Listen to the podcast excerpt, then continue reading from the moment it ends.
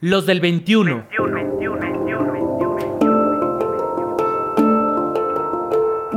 Hombres en movimiento. En movimiento, en movimiento, en movimiento, en movimiento. Rutas para la paz. Vivo. Ausente o muerto. ¿Cómo sientes a tu padre? El tema de la masculinidad vinculado a la violencia se ha viralizado en los medios de comunicación, las redes sociales y las instituciones públicas. La falta de sensibilidad y desconocimiento del tema es evidente porque en gran medida la información es limitada y no va más allá del reclamo a los hombres por no involucrarse en los trabajos del hogar, el cuidado y la crianza de los hijos. Frente a este reduccionismo del problema, hay feministas que afirman, esas acciones, más que propias del ejercicio de la paternidad, son propias de adultos funcionales. Por su parte, Hugo Rocha es un hombre cálido que en sus acciones y su trabajo ha construido un camino que busca implementar a través del cariño herramientas de escucha emocional entre el padre y la familia. La experiencia de padres cariñosos busca en el trabajo con papás y mamás brindar herramientas para el trabajo emocional que tenemos que hacer papás y mamás en la crianza. Eh, dado que los hombres particularmente estamos como más carentes de esas herramientas de cuidado emocional y que ese trabajo no quede exclusivamente en las mujeres respecto de cómo afrontar y enfrentar situaciones emocionales difíciles eh, cuando tenemos que en la crianza atender los berrinches, atender eh, situaciones de llantos incontrolados, eh, situaciones de miedo por parte de los pequeños y pequeñas, porque por lo general lo que hacemos es enfrentarlo de una manera con castigos, con penalidades, reprimiendo las emociones de los pequeños. Entonces, lo que hacemos es básicamente brindar herramientas de escucha emocional, de tal forma de que los padres se dispongan a, tener una relación mejor con, con sus hijos e hijas.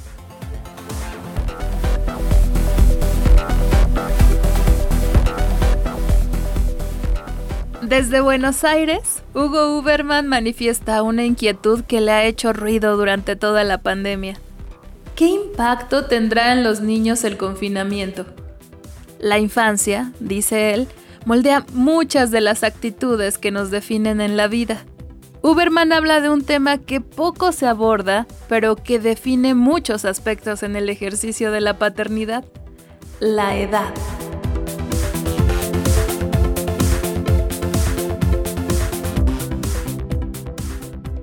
Yo estoy convencido que hay que tener en cuenta el grupo etario hoy en día para hablar de paternidades y el acceso a recursos materiales y simbólicos o sea, no es lo mismo un papá que tiene trabajo a un papá que no tiene trabajo. Y no es lo mismo un papá de 60 años a un papá de 30 años o de 25.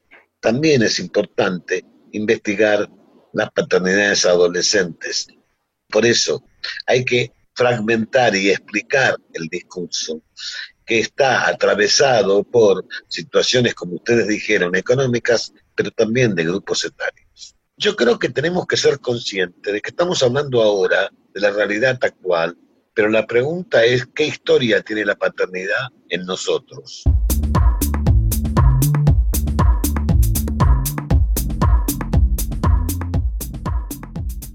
Escuchar las historias de otras personas le permite a Juan Guillermo Figueroa plantearse más y más preguntas respecto a la construcción de la paternidad en México y el mundo desde que inició la pandemia, reconoce que el encierro le ha permitido convivir más con sus hijos, comer con ellos, dialogar y mirar una que otra película.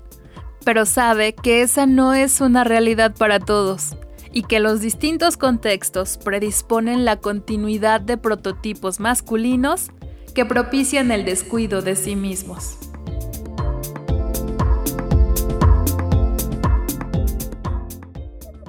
Otro alumno mío trabaja en un mercado. Él tiene una maestría en ciencias políticas, ha estudiado masculinidad, pero no tiene trabajo. Entonces trabaja en un mercado, vendiendo frutas, verduras, carne con su papá. Y me escribe diciendo, ¿qué hago con mi padre? Me dice. Es el prototipo del descuido de sí mismo. Entonces, él me va comentando, dice, yo por más que les digo a mis compañeros de trabajo en el mercado, que tengan precaución, que tengan una distancia determinada para no contagiarse, que no se saluden de mano, por ejemplo. Dice, cuando yo no acepto saludarme de mano, ya ha habido dos, ha dicho él, que me han echado pleito por no saludar, por sentir que eso es una ridiculez en él. Entonces, hay gente que, que, quienes fuimos educados en una tradición masculina, por llamar de alguna manera, que jugamos con el riesgo o que hasta intencionalmente buscamos el riesgo. Yo quisiera imaginarme, con esto cierro, que va a haber quienes esta pandemia les genere una conciencia de fragilidad, de vulnerabilidad. A lo mejor se murió el hermano, a lo mejor se murió el papá, a lo mejor se murió un amigo, y un amigo que uno lo veía sano, pero que a final de cuentas, si uno reconstruye la historia, puede que algunos papás sí se replegaron para proteger, pero otros ni siquiera la pandemia los está sacudiendo.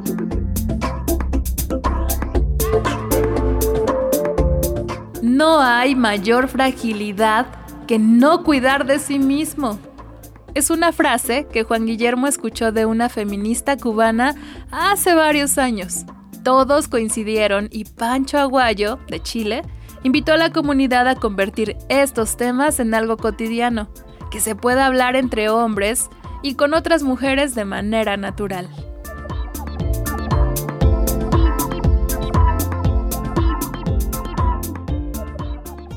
Otro tema que me parece importante es que los hombres podamos conversar sobre estos temas, los de paternidad, los de emociones, los de salud mental, entre hombres. Eh, también es importante que conversemos con las mujeres, o sea, eh, hay mucho que podemos conversar con nuestras parejas o nuestras exparejas, la madre de nuestros hijos. Y si se fijan, las mujeres tradicionalmente han compartido y hablado mucho sobre el tema de la maternidad y comparten técnicas, herramientas, etcétera no así eh, nosotros los hombres. Entonces, a los padres jóvenes, los padres primerizos, en los, en los talleres siempre les sugerimos eso, que puedan conversar y, eh, eh, con otros hombres, compartir experiencias, compartir frustraciones, compartir gratificaciones, porque ahí pueden ponerse en una situación de, de, aprendizaje. Y lo otro que les decimos es que no, no esperen, porque a veces los padres esperan, ¿no? Voy a esperar que mi hijo hable, voy a esperar que entre a la escuela, voy a esperar que sea grande eh, como para vincularse y nosotros le transmitimos que eh, la experiencia de la paternidad es ahora, es incluso antes de que nazca el hijo, ¿no? O sea, el vínculo se va construyendo también por la expectativa y las ganas que yo le pongo de eh, vincularme con, con, ese hijo. Entonces eso también sería otro, otro mensaje que yo dejaría al cierre para los padres que nos están escuchando.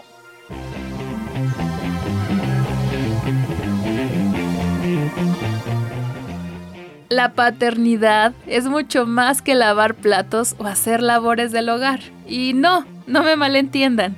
Estas actividades son propias de adultos funcionales que saben del cuidado de sí y de las personas con las que conviven, incluso si viven solos.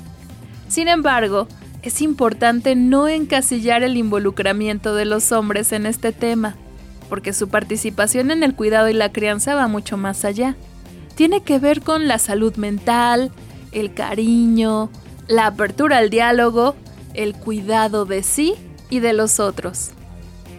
El objetivo es que esas paternidades corresponsables formen a las generaciones futuras que desde ahora empiezan a sentir.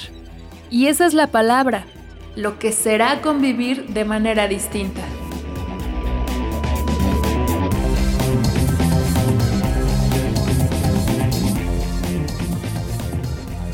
Agradecemos a José Alfredo Cruz Lugo y a Círculo Abierto al Aire el libre acceso a los diálogos por Latinoamérica. Si deseas escuchar el material completo, busca las sesiones en el Facebook de Círculo Abierto al Aire. Si deseas consultar nuestros materiales, búscanos en nuestras redes sociales. Hombres en sana convivencia. No estoy seguro por dónde va a ir después de este momento de coronavirus en nuestra humanidad. Lo que sí está claro es que no será igual. A mí me parece que este momento es muy rico porque nos está llevando a cuestionar lo que creíamos que era muy estable, el conocimiento. En esta contingencia, cuidar hace la diferencia. Cómplices por la igualdad. ¿Tienes comentarios? Escríbenos por WhatsApp o mándanos un mensaje de voz al 5512 33 29 15. 5512 33 29 15. También búscanos en Twitter como arroba los del 21. Arroba los del 21. En Facebook y YouTube, los del 21. Los del 21. Rutas para la Paz. Hombres en movimiento. Los del 21. Realización Elizabeth Cárdenas. En las redes sociales y webmaster Roberto Hernández. Producción Pita Cortés.